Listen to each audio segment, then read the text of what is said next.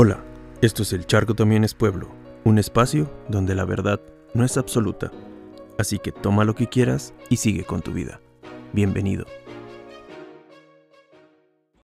En estas épocas escuchamos mucho el me regalé estos tenis, me regalé esta loción o perfume, me regalé esta pantalla de 80 pulgadas, la cual sin duda alguna la compraste desde hace un par de meses, por la fiebre mundialista o por el simple hecho de me lo merezco, o ese famoso para eso trabajo. Pero te has puesto a pensar qué te has regalado como persona.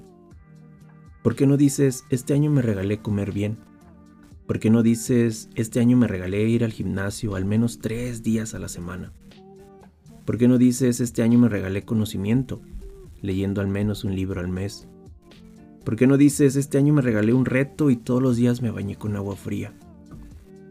Vivimos muchas veces en una ilusión, comprando cosas que no necesitamos, con dinero que no tenemos, para impresionar a gente a la que no le importamos.